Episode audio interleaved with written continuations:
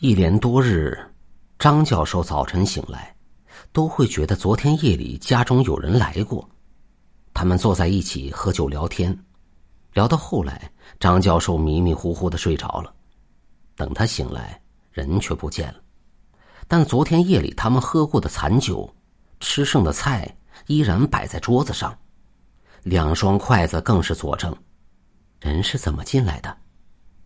是他张教授没有关好门，还是听见有人敲门，张教授开的门呢？他却想不起来，好像有人敲过门，但他没记得自己开过门。人是怎么走的呢？他更不记得。他们喝完酒，肯定已经很晚了。客人去了哪里？他完全想不起来。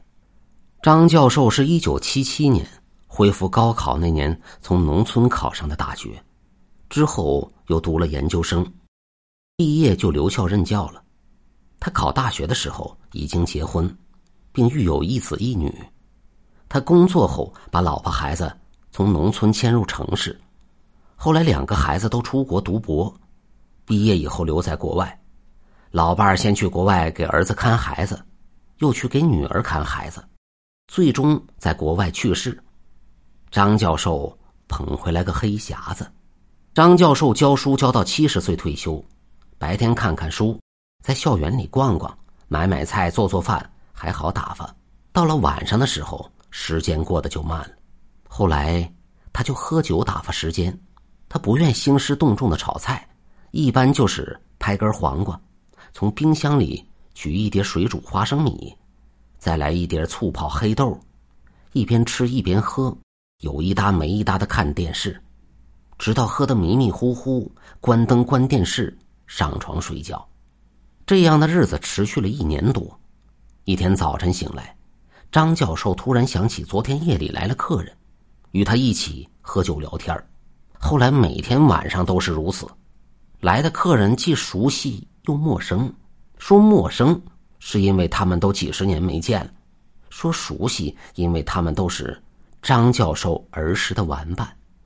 二黑与张教授住邻居，那时候一帮玩伴大的十几岁，小的七八岁。二黑他爹在县中学当厨师，村里别的孩子窝头都吃不上，二黑却常拿着白面馒头炫耀。他们就哄着二黑回家偷馒头，二黑不禁哄，从家里偷了馒头，大伙分着吃。为此，二黑没少挨他爹揍。二宝、三豁子、马根。都是张教授的同学，他们先是在本村读小学，后来一起去县城读中学住校。夏天中午放了学，他们常常约着一起去一个叫做林家的地方洗澡。洗完了澡，肚子饿得前腔贴后背，太阳又毒，晒得头皮疼。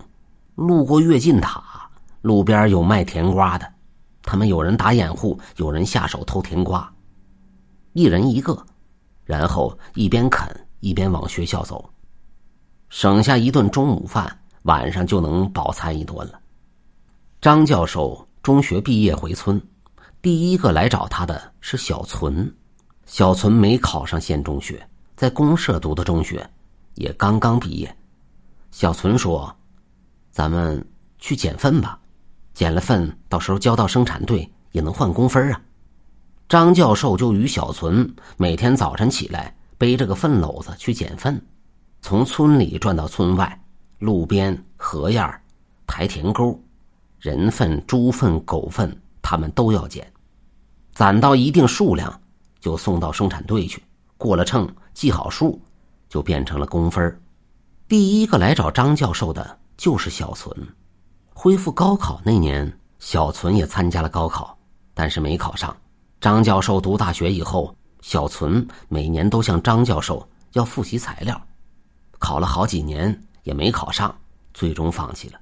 张教授他们那个县人多地少，全县农村人口人均半亩多地，种庄稼根本都不够吃，更不用指望着卖粮食换钱了。小存说：“他种蔬菜大棚，累归累，但是收入比过去多了，还能天天吃新鲜蔬菜。”小存说着，喝一口酒，用筷子夹了一片黄瓜。你这黄瓜不知放了多久了？市场上被这个摸那个拿的，摆弄了多少回呀？要是在家，这样的黄瓜白给我都不要。像是约好的之后，二宝、三豁子、马根、二黑、小胡、歪蛋，一个跟着一个来了。来了，他们就坐下与张教授一起喝酒，回忆他们儿时的趣事，说他们现在的生活。但是第二天醒来，他们又一个个的不见了，到底是真的来过，还是在做梦？张教授自己也弄不明白。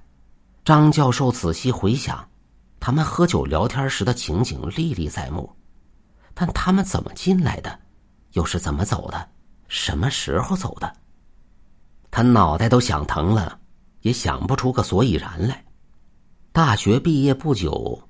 张教授的父母相继离世，老婆孩子进城以后，他再没有回去过，几十年了。但张教授有个弟弟，比张教授要小十几岁，还在农村老家。张教授给弟弟打电话，聊了几句家常。张教授问起小存，弟弟说：“啊，小存早就死了。”张教授又问起二宝。三豁子、马根、二黑、小胡，弟弟说：“你怎么想起他们来了？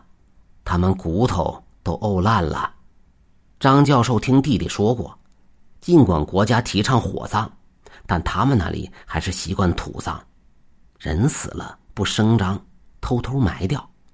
听了弟弟的话，张教授愕然，后来就把电话挂了。张教授打定主意，趁天还没黑，他就把门插好。他要看看家里到底会不会来人，来了，他们又是怎么进来的？张教授准备好下酒的菜，刚刚坐下，敲门声就响了起来。